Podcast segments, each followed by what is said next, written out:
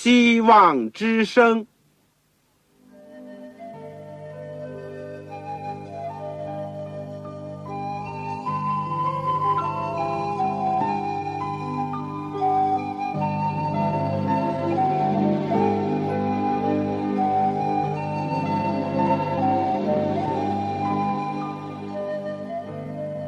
各位听众朋友，各位弟兄姐妹，欢迎您收听信徒培训这个节目。教会的兴旺，不单表现为人数众多，更要求教友的素质好。为了使教会真正达到人丁兴旺，有灵性健壮，希望之声特别为广大的信徒制作了信徒培训这个节目，满足主内同工同道的需要。信徒培训由黄牧师主讲，将有多种课程推出，欢迎弟兄姐妹们踊跃参加。下面我们就把节目时间交给黄牧师。各位亲爱的听众朋友，各位组内的同工同道，你们好，我是旺朝，很欢迎你们收听我们信徒培训的节目。我们今天呢是要讲讲道法的第三讲。题目是正道的两个原则。我们在以前的日子里面，曾经为大家推出过几门的课程。第一门课是基督的生平与教训；第二门课是圣经的要道和神学；第三门课是末世论；第四门课是护教学。现在我们是。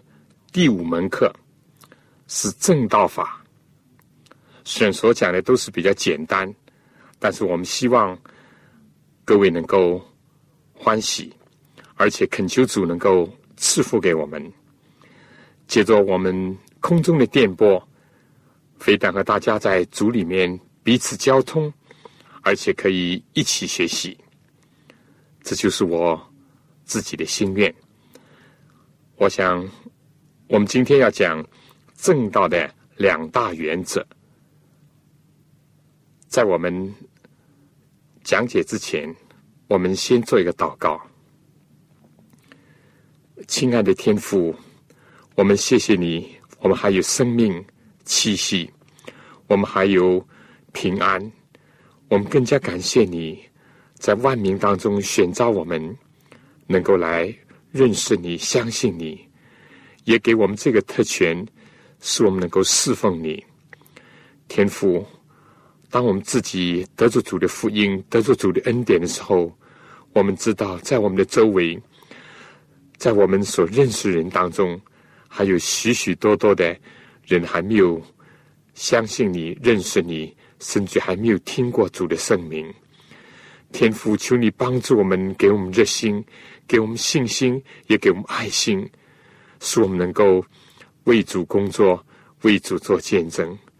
主有的时候，我们真感觉到自己是拙口笨舌的人，我们在各方面都有缺陷。但是主，你是完全的主，愿你的恩典复辟我们，愿你的能力在我们这些软弱的人身上显得完全。天父，为着过去我们所有的课程已经蒙了主的恩待和赐福，而谢谢你。也求主继续的带领我们，使我们接着这个简单的学习，能够更多的认识主的话，能够更好的装备自己。天父啊，使用我们这些卑微的器皿，愿主的恩，愿主的灵能够充满我们。求主接近我们，垂听我们的祷告。我今天恳求主赐恩给所有在收音机旁边的我们的父老弟兄和姐妹。他们不认识身体上有疾病的，或者心灵里面有忧伤的，或者灵性上有挣扎的，或者工作上有负担的，天父，愿你都能够按照你丰盛的慈爱和怜悯，能够帮助我们垂允我们个人心里的祷告。这样的祈求和感恩，是奉靠主耶稣基督的圣名。阿门。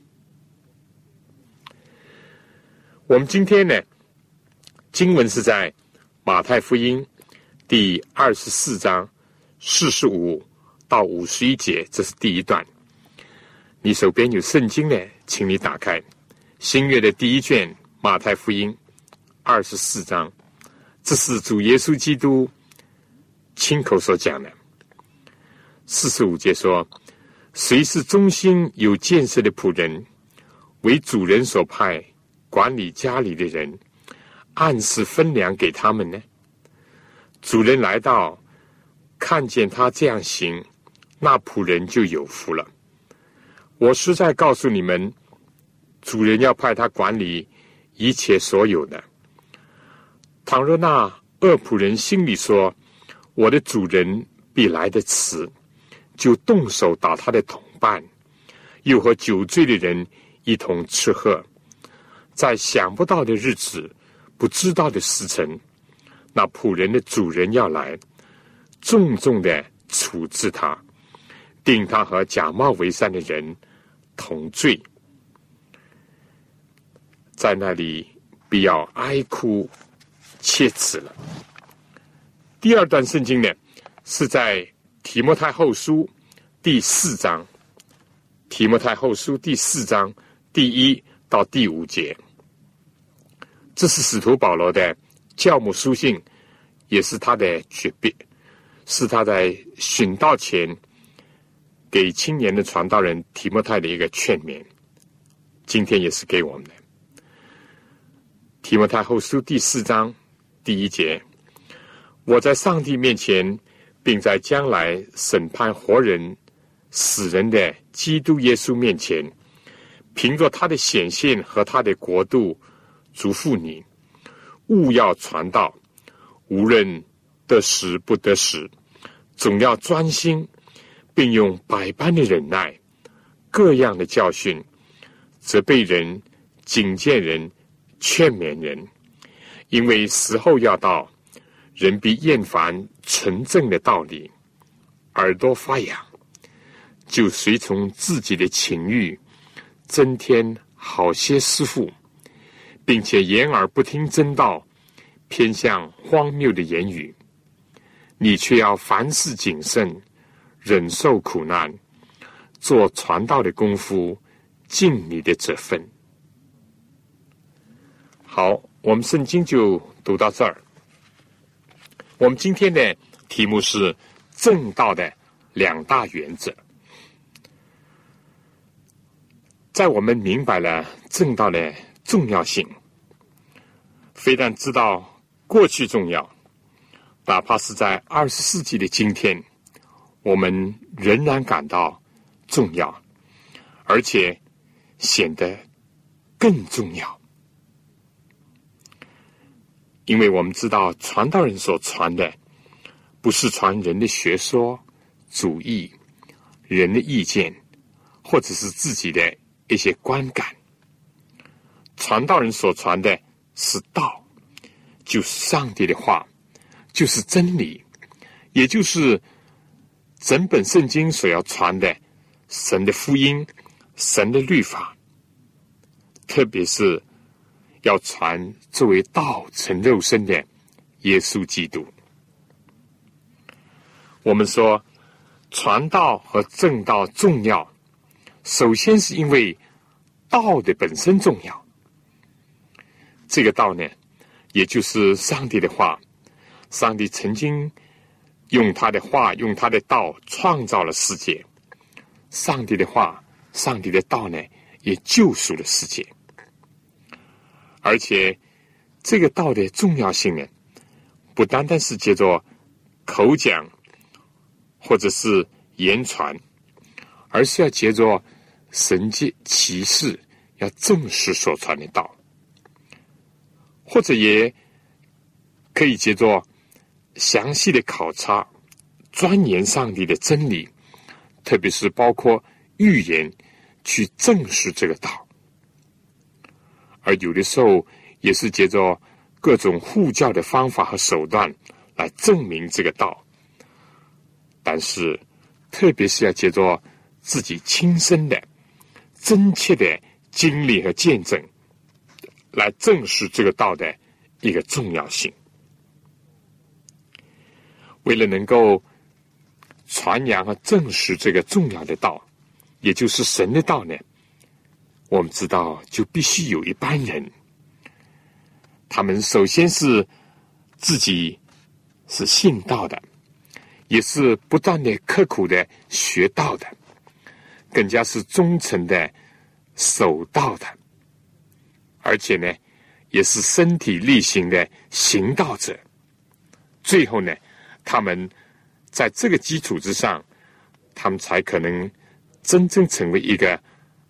未道的人，来为一次交付圣徒的真道打了美好的仗。那么今天我们要讲的呢，就是说怎么来讲道呢？首先，在讲一些具体的方法之前，我们今天要学习的讲到根据什么原则呢？有一次，有一个教会里面的一个老妇人说：“我们的牧师虽然是好人，但他并不明了众人灵性上的一种缺陷。他用美丽的话装饰了独楼地的十字架，遮蔽了一切的羞耻，掩盖了一切的。”羞辱，我的心灵因为缺乏生命的粮而感到饥饿。现今有千百个可怜的人同我一样，如果能够听到一些简单明白、属于圣经的话，就能够滋养我们的心，那该是我们何等的舒畅啊！这个妇人的这段感叹呢，告诉我们在正道的时候要注意两个大的原则，也就是我们今天所要讲的。我们刚才读过的马太福音二十四章四十五节开始就说到，耶稣就问到：谁是忠心有见识的仆人？为主人所派，管理家里的人，按时分粮给他们呢？这里提到一个为主人，也就是为上帝所派的一个奉主差遣、有使命的人，在传道的时候，或者说在讲道的时候，或者是在正道的时候呢？第一个原则就是要忠心。耶稣就问：“谁是忠心的仆人呢？”第二个呢，就是要有见识，能够按时分粮。我想，正道的第一个大的原则呢，就是忠心。我们就这问题，我们来。学习一下，我们以前已经讲过，在这个地球所有的受造物当中呢，唯有人有一种兔特的语言的能力。我们也说过，唯有蒙召备选的人，他要受托去做上帝圣言的一个管家，并且呢。要用主所给人的一种语言的能力去讲述上帝的话。那么，所求于管家的是什么呢？所求于仆人的什么呢？圣经讲，所求于管家的，就是要他有忠心。耶稣在这里问：谁是他的忠心的仆人呢？是你，是我吗？所以我们讲到的时候，第一个大的原则就是要忠心。我们可能就会问：那么忠于谁呢？我说，首先是忠于上帝，忠于我们的创造主、我们的救赎主，忠于我们的王、我们的大牧者，忠于我们的司令，忠于我们的元首。我们知道，除了创造和救赎我们的一位，我们没有其他的神。在古巴比伦的时候，尼布甲尼撒王他造了一个大金像，他就下令全国所有人都要向着他所制造的大金像要跪拜。但是在杜拉平原有三个希伯来的青年，他们拒不顺命，哪怕是要被丢在。烈火的窑中粉身碎骨，他们也不愿意拜偶像。他们既然知道从属灵的情况来看，他们并不是人的俘虏，而同时呢，他们也并不羡慕这个皇帝应允给他们的这一切高官厚禄。他们只。认识到自己是上帝的钦差，是上帝的大使，是上帝差派他们到巴比伦国，要他们在君王和所有的巴比伦面前为他做见证的。所以，当尼布甲尼撒王一再的威胁利诱，叫他们拜金像，他们还是拒不听从。他们说。我们相信上帝能够救我们脱离你的手和你的愤怒，既或不然呢，我们也绝不拜你所立的金像。他们的赤诚，他们的忠心，震撼了山岭，动摇了撒旦的国度的根基。我想传道人。几乎是从属于某一个教会的组织，但是对他讲来，第一位的并不是要忠于教会，也不是要忠于教会的领袖，哪怕是教皇或者是会长，他第一个是要忠于上帝。如果说他们忠于组织、忠于人，除非呢，这个并不违反他们忠于上帝的这个第一个要求。你说是吗？其次，要有忠心，忠于什么呢？就是他们是忠于上帝的话，忠于圣经，他们不传圣经以外的福音，也就是所谓另外一个福音。他们相信天下人间唯有借着基督的名，人才能够得救。他们知道上帝爱世人，甚至将他的独生子赐给他们，叫一切信他的不至灭亡，反的永生。他们也忠于圣经里面所记载的上帝的律法，他们并不接受廉价的救恩，或者是降低上帝律法的要求。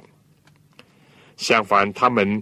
看律法为大为尊，当人的律法和上帝律法有冲突的时候，他们宁愿顺从上帝，而不顺从人。他们也并不以似是而非的学问来削弱他们对圣经的信仰，就像今天有些人那样，他们不相信上帝的创造了。他们提出所谓创造进化论呢？他们又不相信神迹了，用种种人为的说法去解释了。他们也不以为人高明到这个程度，以致可以批判圣经、怀疑圣经。相反，他们唯有以圣经做他们一切信仰依据。做他们品格的标准，做他们经验的试金石，也作为他们分辨是非以及分辨黑白的唯一的一个裁决者。在普世的人藐视上帝律法的时候，他们更加为上帝律法而热心；在普世的人想靠自己而得救的时候，他们就更加高举基督，高举上帝的福音，高举上帝的救恩。在普世的人高抬人的所谓理论或者所谓科学的时候，他们更加是忠于上帝的话。就是那万古长新的真理，他们不为利去混乱上帝的道，他们也不拗解上帝的道，或者是强解上帝的道，他们更加不敢凭借上帝的道，像今天一些所谓的高级平均学派，他们所做的那样。他们不以人的有限的理智作为一个尺度，而以上帝的圣言去衡量其他的一切。他们有像宗教改革家马丁路的那样一种信使。当中世纪的教廷用生命来威胁马丁路德，要他收回他的言论的时候。这位宗教改革家就说：“我的良心并不允许我这样做，除非你们用圣经证明我是有错的话，我才收回。圣经唯有圣经是宗教改革留下的宝贵的遗产之一。我相信，在今天忠于圣经的权威，忠于上帝的启示。”和漠视是讲台健全的一个重要的因素。下面呢，我想请大家听一首歌，《赐我圣经》。这个传道人应当不断的祈求上帝能够把他的话赐给我们，然后才可以为他去传播真理。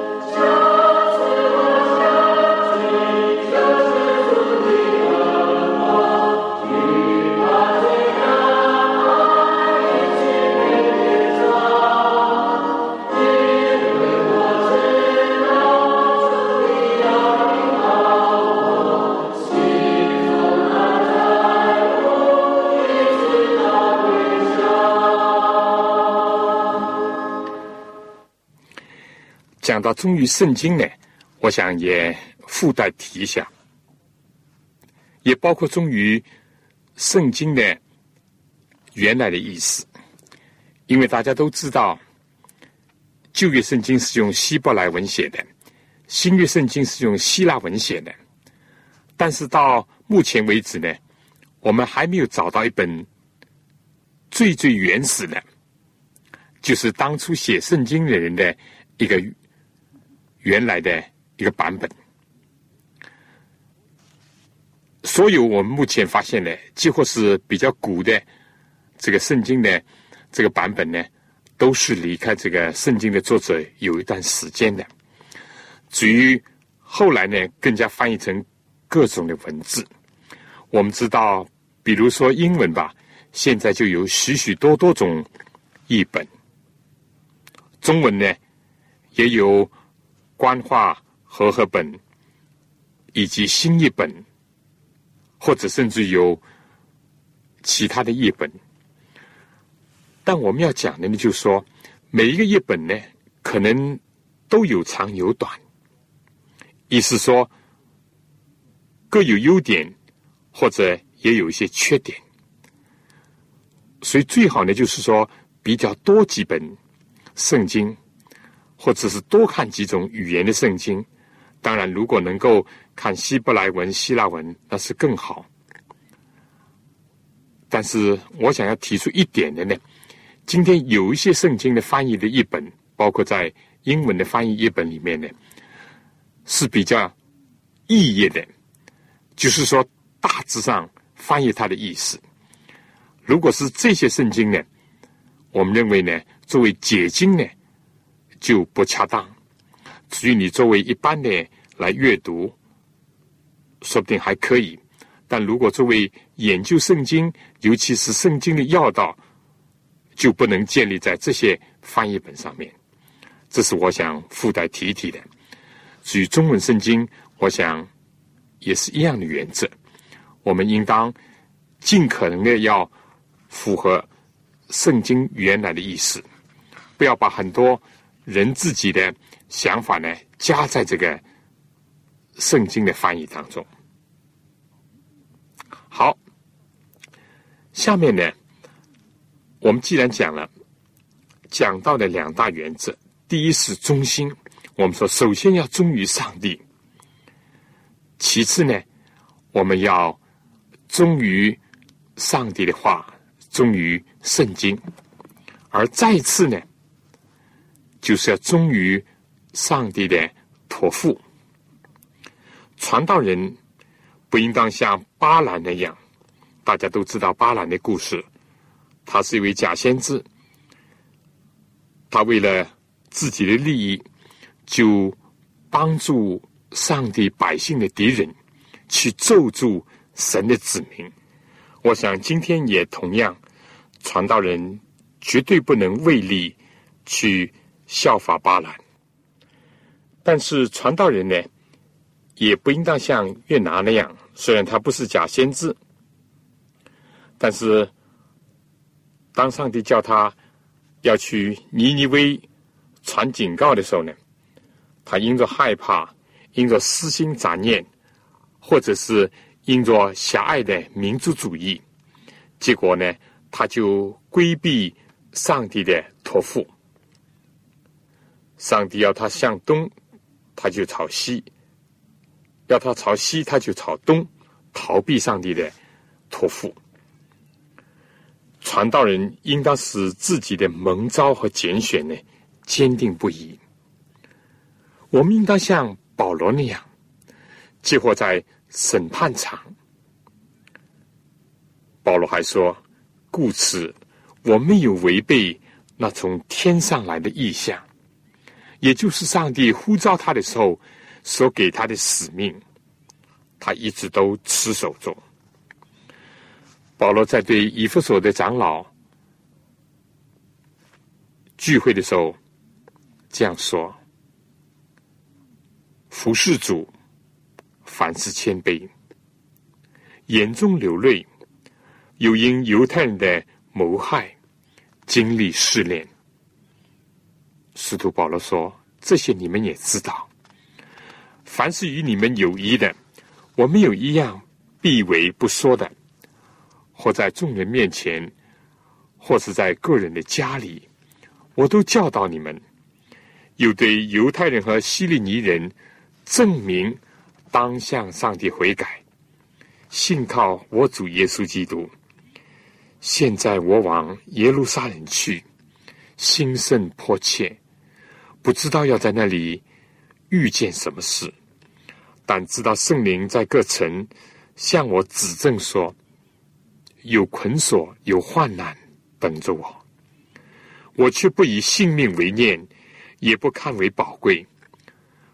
只要行完我的路程，成就我从主耶稣所领受的指示，证明上帝恩惠的福音。所以弟兄姐妹同工同道。我们非但要忠于上帝，忠于上帝的话，也要忠于上帝对我们的托付，也就是自己所领受的一个使命。所以，我们讲要传道，要正道，第一个重大的原则呢，就是要忠心，忠于上帝，忠于上帝的话，忠于上帝的。托付，我们应当要成为一个蒙召、备选、有忠心，甚至是至死忠心的人。下面呢，我想请大家听一首歌，《勿要忠心》。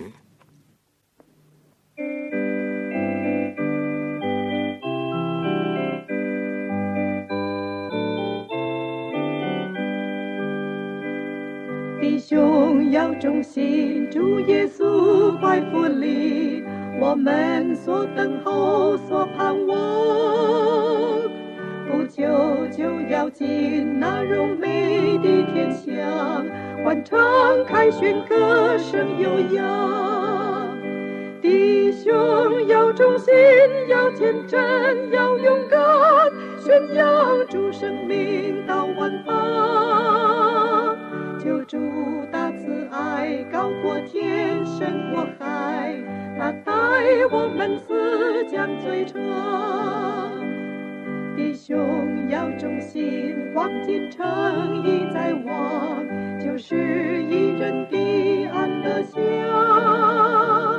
珍珠的城门也已经打开放，欢迎你进来享安康。弟兄要忠心，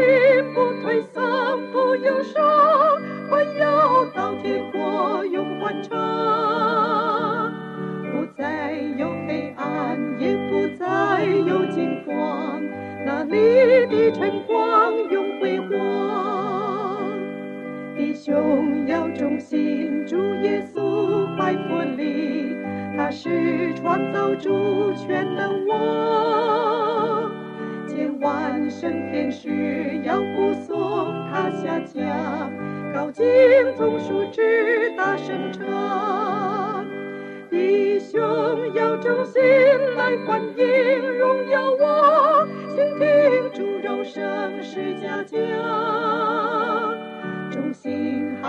人可进来的江山，享受永生福乐无疆。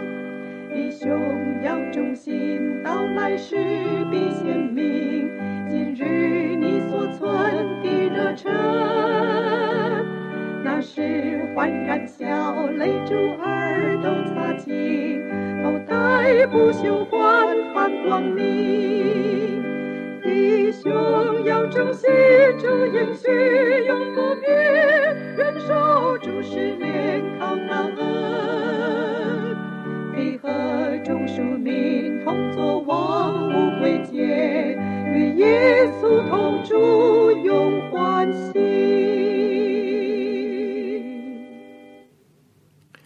我想，尽管是歌词里面唱弟兄要忠心，姐妹也一样要忠心。凡是忠心的，都是主所悦纳的，也是主所要求的。我们再来看传道或者正道的第二个大的原则是什么呢？耶稣说：“谁是忠心？”紧接着就说：“有见识的仆人。”所以我们说，第二个大的原则就是要有见识、有聪明。但这不是指着世俗的智慧，而是指着属灵的聪明智慧。不是人的聪明，更加不是自己的小聪明，而是由上帝的智慧，由圣灵所赐的智慧和知识。而敬畏主，就是智慧的开端；认识至圣者，就是聪明。我们说有忠心呢，就能够按照上帝的旨意和要求呢，甘心的去管理家里的人，借着上帝的道、上帝的真理去管理教会，让神的话来管理他自己的百姓。而有见识、有聪明呢，就能够管好教会，就是要能够应和人的需要。能够按时分粮。我们说没有中心不行，中心是前提。人不能用所谓的聪明智慧来取代中心，但有了中心，没有智慧，没有聪明，或者没有见识呢，就不能够按时分粮，也不完美。我们说。这也是传道和正道的一个大的一个缺陷，所以有智慧、有见识、有聪明，能够按时分粮呢，是传道正道的第二个大的原则，尤其是要传好道、正好道的一个重要的因素。你如果发现一个老教授在对一群小学生大讲爱因斯坦的相对论，你有什么感想呢？难道这个教授真的很聪明吗？或者你进入到一个家庭，看到一个母亲拼命的往怀里的婴孩的嘴中在塞这个干粮，你又会觉得怎么样呢？或者你进入了一个婚宴的大厅，发现有人在台上在唱哀歌，不是令你啼笑皆非吗？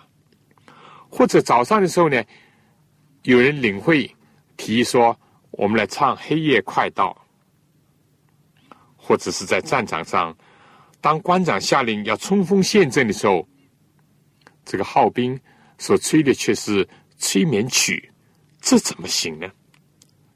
当然，我提这些不过是比较夸张一些，但是要大家意识到，我们必须要按时分粮。要有聪明，要有见识。下面呢，我想就提一提按时分粮怎么来理解。第一呢，就是按照或者说是针对着每个人的灵智体不同的情况，他不同的需要来传道、来正道。跟陈丁讲的，就应当和儿童班所讲的。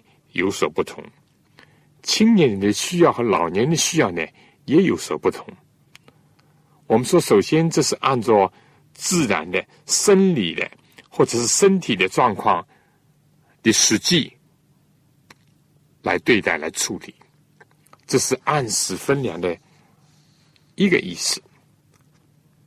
第二个意思呢，我们说，但是往往在教会里面也会出现这个情况。虽然很年轻，受洗不久，但是他的灵命呢，成长的非常的快，而且也非常的成熟。但有的时候呢，哪怕是老年，做了很多年的基督徒，但是在灵性上还像婴孩那样。也有人正像圣经所说，虽然常常学习，但总不明白。有的呢，似乎应当在灵性上可以吃干粮了，但正像保罗所讲，因着罪恶、因着嫉妒等等原因呢，结果他们的属灵的生命还是婴孩，还只能吃奶。所以按时分粮呢，第二就是要针对着个人的灵性的阶段来分粮、来传道、来正道。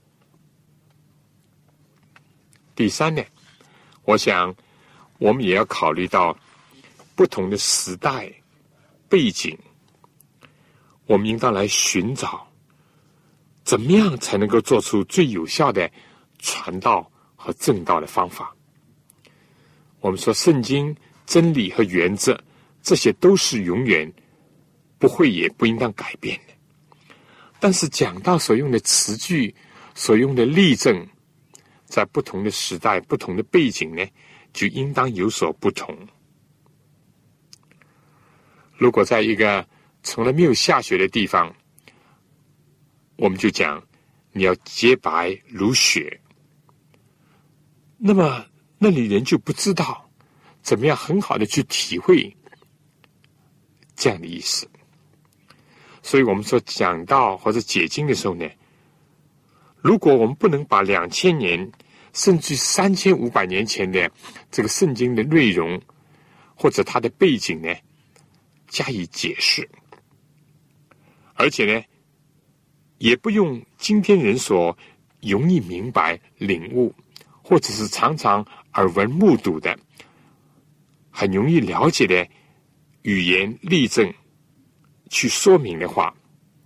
我们就不会收到传道或者正道的好的效果，所以要做到这一点呢，就要真正的了解羊群的需要，特别是知道他们心灵的光景。应当安慰的时候要安慰，应当劝勉的时候要劝勉，应当责备的时候要责备。教育当中有什么具体的问题出现的时候呢？就应当针对到当时的需要，用神的话语来给予光照、给予指导，来加以管理。当这个律法主义的思潮和表现在教会当中盛行的时候呢，就应当强调因信称义，要高举上帝全备的福音。但是，当人接受了廉价的救恩，轻视上帝的要求，放松对上帝律法的遵守的时候呢，就应当要传扬耶稣所说的，就是到天地都废去，上帝的律法一点一划也不能废去。所以按时分粮，我们刚刚已经讲了，首先按人的不同的年龄或者生理的阶段，其次按人灵性的光景，第三要按照时代。的背景也按照当时实际的一些需要，尤其是教会和会众的需要。然后呢，传道正道呢，还要按照时节。比如说，在传统的复活节的时候呢，我们就讲基督的复活。在普天同庆耶稣圣诞的时候呢，尽管我们知道十二月二十五号没有圣经的根据，甚至于从异教来的，我们并不持守这一天为神圣。但既然大家都在这个时期庆祝圣诞，我们就借用这个机会来讲述耶稣道成肉身来拯救我们。而在受难节的时候呢，就讲。他怎么样死？为了要赦免我们人的罪，为了担当我们的刑罚，这样的一种信息，我想是会引人注意的。同样的，在新年的时候呢，我们不妨讲讲除旧迎新，讲讲在基督里面怎么样成为一个新造的人。如果在一个寒冷的季节，大家都萎缩不前。很少来赴会的时候呢，不妨讲讲心里火热，常常服侍主等等。所以按时分粮也包括要按照时期和节令。除了这些呢，更加重要的是要看看我们今天所处的时代，这个时，意思就是说，在上帝的救赎计划当中，今天的时代已经来到了什么阶段？耶稣发这个问题，讲这个比喻呢，都是在他讲完了他要再来之前所有的预兆以后才讲的。同样，今天当我们看到耶稣所讲的许多的预兆，都已经应验的时候呢，我们就应当挺身昂首，因为我们得赎的日子近了，我们就应当多讲现代的真理，让人警醒，让人预备迎接那即将要发生的最严肃的大事。人传道人不能够在没有平安的时候说平安了，平安了。我们不能在看见有刀剑临到的时候，我们传道人还在唱催眠曲，所以我们必须要掌握、了解这个属灵的一个时刻。我们必须晓得，今天是处在七个教会的最后一个时代，也就是老底家教会的时代。我们必须要按照这些来分量。今天是一个不冷不热、自以为富足的时代，我们必须要传发热心、要悔改的信心，要传向主买火炼的金子、买白衣、买眼药这样的一种信心。至于我们能够有聪明、有属灵的智慧、有见识、有知识，能够按照不同的时间、时刻、时辰。时代来分量给不同地区、不同人的需要的时候呢，我们才能够做好讲道和正道的这个工作，才能够完成上帝的使命。传道人必须要经历像以赛亚先知这样一种蒙召的经历，这又是一个前提了。人怎么可能做到有聪明有见识呢？他还必须要有一种蒙召的经历。当然，今天呢不一定用肉眼去见异象，或者是用我们的肉耳去听上帝的呼召，但是我们的心灵里面必须要有这样的意象。我们的心灵的耳朵必须听见上帝的呼召，而且呢，在意识到我们自己软弱。亏欠的时候呢，正像先知以赛亚那样，经历了主的洁净。以后当主说：“我可以差遣谁呢？谁肯为我们去呢？”我们就应当说：“我在这里，请差遣我。”凡是有这样的为主人所派、蒙召奉差遣的经历的人呢，他们就一定会效法那位。诚信、真实、为真理做见证的主耶稣基督那样，像他那样忠于上帝，忠于上帝的话，忠于上帝对他的托付。耶稣基督是传道人最好的榜样。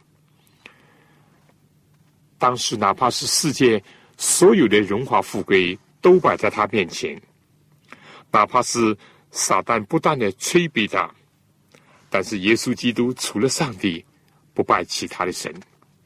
他除了上帝的话来支持他，他绝不为满足自己肉体的需要而滥用上帝的话。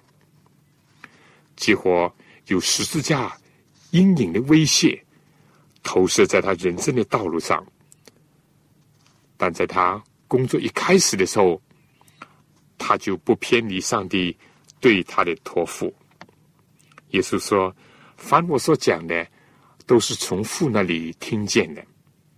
耶稣可以披星戴月，可以废寝忘食。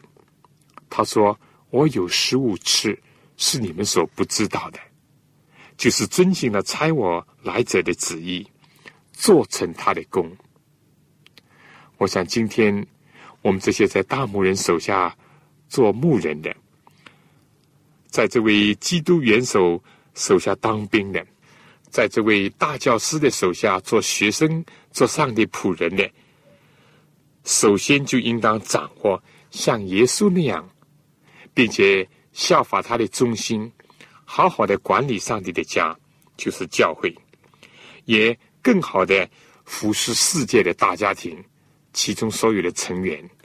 同时呢，要效法耶稣基督，能够应和人的需要，特别是人心的需要。也应和这个时代的需要，绝不违背上帝的要求和旨意，但是呢，也绝对不忽视人的真正的这个需要。我们记得，他对在午间需要打水的这个撒玛利亚的妇人呢，就讲生命的活水的道。他对一个满腹经纶，但是在属灵的树上很幼稚的。虽然是年老发白，但却是灵性上的婴孩的尼哥底母呢，他就讲你必须重生的道理。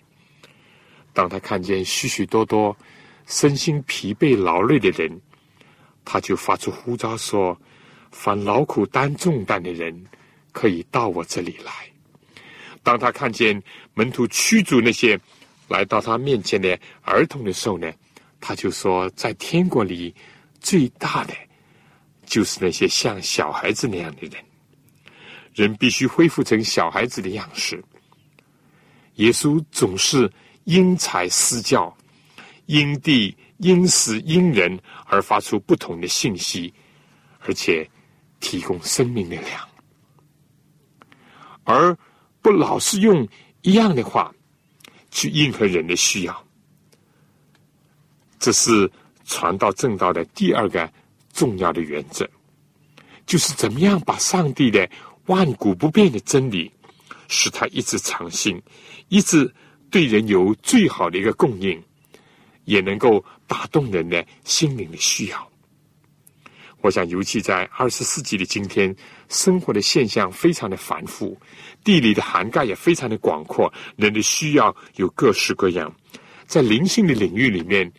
我们说，既有教条主义，也有修正主义，异教的风又在四处吹刮，更有人闭目不见今天的时代的要求和挑战，耳朵听不见今天的马其顿的呼声。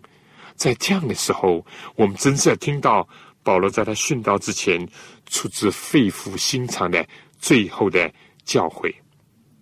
他说：“我在上帝面前。”并在将来审判活人死人的基督耶稣面前，凭着他的显现和他的国度嘱咐你，这是今天的大的时代背景。紧接着呢，他就说：勿要传道，无论得失不得失，必须要忠心，必须要忠于上帝，忠于上帝的话，忠于这首。下面他又说，并用百般的忍耐，各样的教训。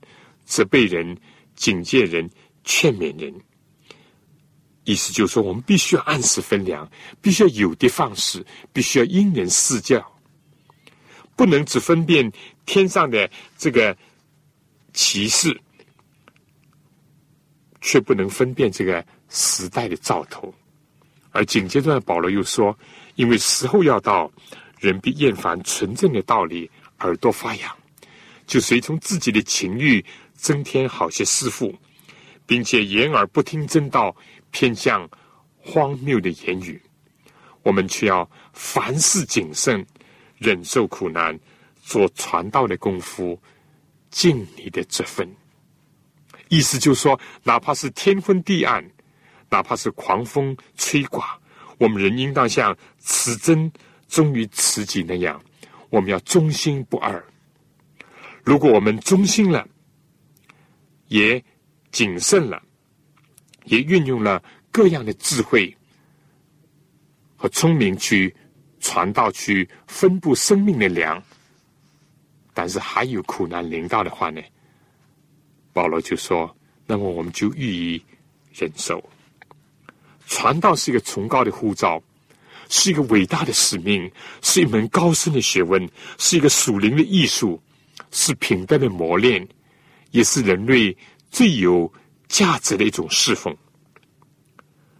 愿上帝能够帮助我们，当耶稣问谁是忠心有见识的仆人，为主人所派管理家里的人，按时分粮给他们的时候呢？但愿你，但愿我都说主啊，靠着你的恩典，我愿意成为这样的仆人。我不愿意效仿那些恶仆人，心里说主人必来的迟，就吃喝醉酒，动手打同伴。我愿意靠着你的恩典自始忠心，我愿意播撒生命的粮，我愿意按照上帝的旨意照管羊群，供应他们灵性所需。求主帮助，阿门。弟兄姐妹。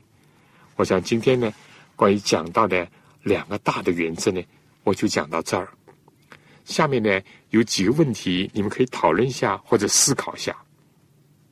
第一，你对传道正道的这个两大原则有什么体会，或者有什么补充？第二，为什么有忠心没有见识不行？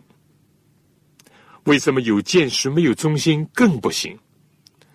在你的经验和见闻里面，你能够举些什么事例来说明它吗？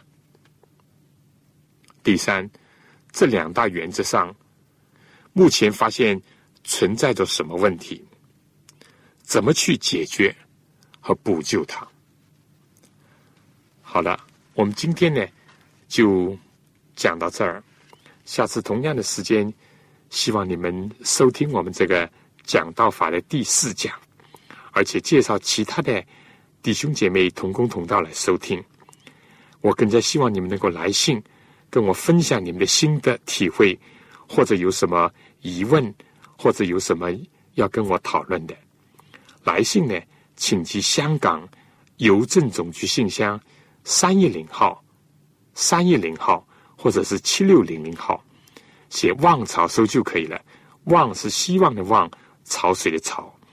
如果你们要我们的广播节目的时间表，以及要一本小册子《圣灵向众教会所说的话》，请你们就赶快的来信，我一定收到了信，会尽快的给您寄上。好了，我们今天就到这儿，愿神赐福给您、您的全家和您的教会，下次再见。